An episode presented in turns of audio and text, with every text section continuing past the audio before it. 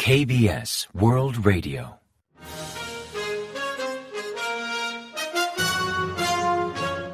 Informativo de KBS World Radio.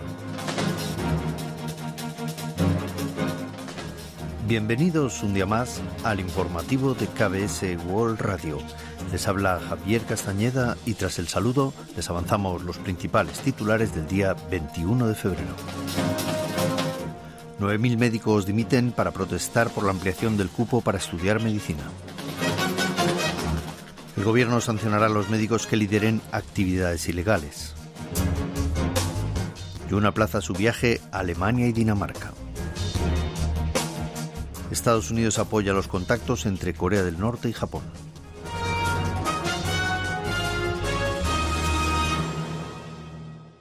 Y tras el avance de titulares les ofrecemos las noticias. Casi 9.000 médicos residentes han firmado su renuncia para protestar contra el plan gubernamental de ampliar el cupo universitario para estudiar medicina, mientras que en las universidades cada vez más alumnos solicitan un permiso para ausentarse por dicho motivo. Hasta el miércoles 21, 8.816 residentes, un 71,2% del total, presentaron su carta de renuncia en 100 hospitales del país y 7.800 de estos ya han abandonado sus puestos. Ante estas renuncias, el martes 20 reportaron más de 50 casos de cancelación de consultas o aplazamiento de operaciones.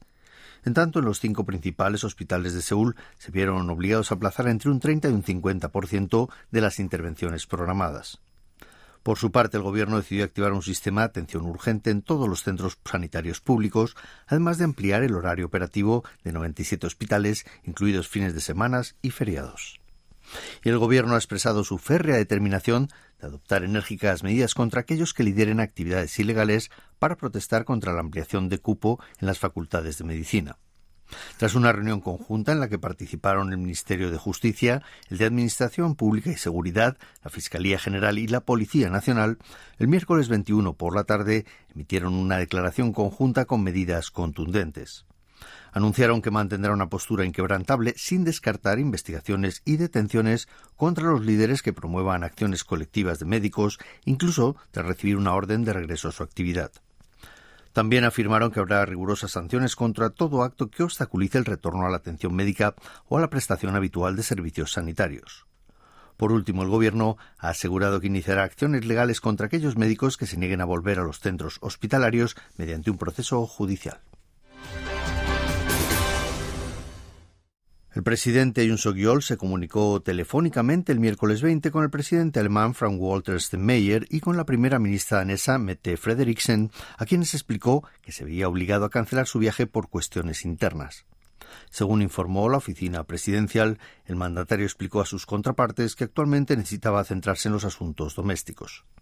Desde Presidencia afirman que el aplazamiento de la visita de Jun a Alemania y Dinamarca no afectará a los proyectos que Corea del Sur promueve con dichos países, entre los que figuran el establecimiento de recomendaciones conjuntas con Alemania para reforzar la ciberseguridad ante las amenazas norcoreanas o los esfuerzos entre Corea y Dinamarca en crecimiento verde y cooperación científico-tecnológica. Estados Unidos ha reiterado su cautela ante el mensaje de Kim Yo-jong, la vicepresidenta del Partido de los Trabajadores de Corea del Norte, sobre una posible mejora de relaciones con Japón. Sabrina Sain, viceportavoz del Departamento de Defensa de Estados Unidos, explicó en sesión informativa el martes 20 que apoya los contactos diplomáticos entre Corea del Norte y Japón y que si Pyongyang lo desea, Estados Unidos también está dispuesto a dialogar y que si ese diálogo promueve la estabilidad regional, lo recibirá con satisfacción. Previamente, Matthew Miller, portavoz del Departamento de Estado, explicó que los prerequisitos norcoreanos eran muy elevados y que observaría la reacción del gobierno japonés. Kim Yo-jong comentó el día 15 que si Japón respetaba el derecho legítimo de autodefensa de Corea del Norte y no convertía el problema ya resuelto de los secuestros en un obstáculo, no había razón para impedir un acercamiento entre ambos países, incluso un día futuro en que el primer ministro Kishida pudiera visitar Pyongyang. El pasado día 9, el primer ministro japonés Fumio Kishida expresó en una reunión del Comité Presupuestario de la Cámara de Representantes que estaba realizando acciones para concretar una cumbre entre Corea del Norte y Japón.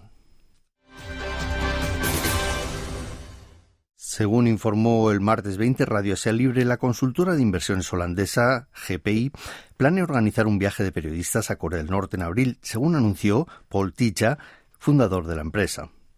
El pasado mes de enero, Chilla publicó en las redes sociales que aunque las fronteras de Corea del Norte siguen cerradas para los extranjeros, uno de sus socios en Pyongyang había solicitado a la consultora diseñar un viaje para la prensa. En respuesta, crearon un programa el 29 de abril al 7 de mayo y afirmó que podrán participar periodistas de cualquier nacionalidad, salvo estadounidenses, japoneses y surcoreanos. GPI puso en marcha en 2011 un programa de viajes regulares a Corea del Norte para empresarios, investigadores y periodistas, pero tuvo que cancelarlo a comienzos de 2020 por la pandemia. Su último viaje fue en septiembre de 2019. Corea del Sur valora designar una fecha concreta para elevar el interés social sobre los desertores norcoreanos y reafirmar su compromiso con brindarles el apoyo que necesitan para reiniciar su vida. Al respecto, el titular de reunificación, Kim Jong-ho, manifestó el miércoles 21 que planean designar el 14 de julio como Día de los Desertores Norcoreanos, considerando el simbolismo de esa fecha. El 14 de julio de 1997 marca el día que entró en vigor la ley de desertores norcoreanos en Corea del Sur, tras la ratificación parlamentaria unánime de oficialismo y oposición en diciembre de 1996. El ministro explicó que dicha ley reunió en un marco único y armonizado toda la normativa dispersa sobre los desertores norcoreanos y sentó las bases para un sistema más eficaz de apoyo y acogida en su proceso de adaptación a la sociedad surcoreana. La Embajada de Corea del Sur en Ucrania entregó 30 ambulancias de emergencia el martes 20 al Ministerio de Salud, ubicado en Kiev, la capital de Ucrania, y planea entregar 70 vehículos más próximamente. Corea del Sur ha venido ampliando su apoyo en base a la iniciativa de solidaridad por la paz en Ucrania, anunciada durante la visita del presidente Yoon Suk-yeol a Ucrania en julio del año pasado. Kim Hyun-tae, embajador de Corea del Sur en Ucrania, expresó su deseo por que los vehículos proporcionados por Corea permitan salvar más valiosas vidas en Ucrania y añadió que Seúl seguirá ofreciendo apoyo sustancial en el ámbito médico y de rehabilitación. Por su parte, Víctor Liasko, ministro de Salud de Ucrania, respondió que durante sus visitas a los hospitales junto al frente de Donetsk vio que las ambulancias de emergencia surcoreanas estaban desempeñando un papel importante y mostró su profundo agradecimiento. El Instituto de Desarrollo de Corea, KDI, un think tank estatal, afirma que con la gestión actual del Fondo de Reserva del Servicio Nacional de Pensiones se agotará en 2054 y urgió adoptar un nuevo sistema para aliviar la carga de las pensiones sobre futuras generaciones y para que éstas también puedan ser beneficiarias. Considerando los problemas financieros que afronta el servicio de pensiones, pese a los esfuerzos por mejorar la situación, KDI prevé que sus fondos comenzarán a disminuir tras alcanzar el máximo en 2039 hasta finalmente agotarse en 2054.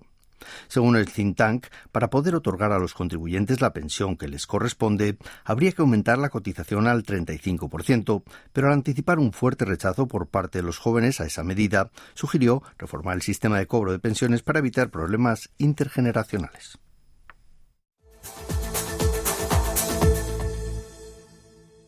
Y ahora pasamos a ofrecerles el pronóstico del tiempo. Para el jueves 22 se espera un día nublado y fuertes precipitaciones en muchas zonas del país, sobre todo en la costa este. Así se esperan entre 3 y 8 centímetros de nieve en Gyeonggi, entre 1 y 5 centímetros en Seúl, Incheon y la costa noroeste, y entre 20 y 40 centímetros en Gangwon, donde podrían acumular hasta 60 centímetros. La temperatura oscilará entre menos 2 grados y 6 grados de mínima en la mañana y entre 1 y 8 grados centígrados de máxima por la tarde. Eso sí, la calidad del aire será buena en todo el país. Y a continuación comentamos los resultados del parqué. El índice general de la bolsa surcoreana, el Kospi, bajó por segundo día consecutivo y perdió un 0,17% el miércoles 21, hasta cerrar en 2.653,31 puntos. En tanto, el Kosdaq, el parque automatizado, remitió un 0,24%, hasta culminar en 864,07 unidades. Y en el mercado cambiario el dólar llegó a cotizar a 1.334,7 wones, 2,9 wones menos que el día anterior.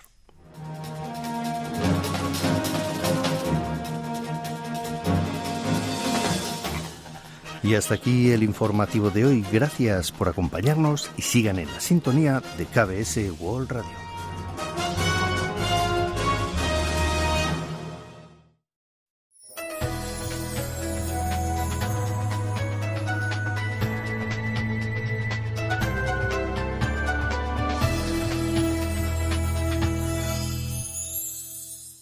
KBS World Radio.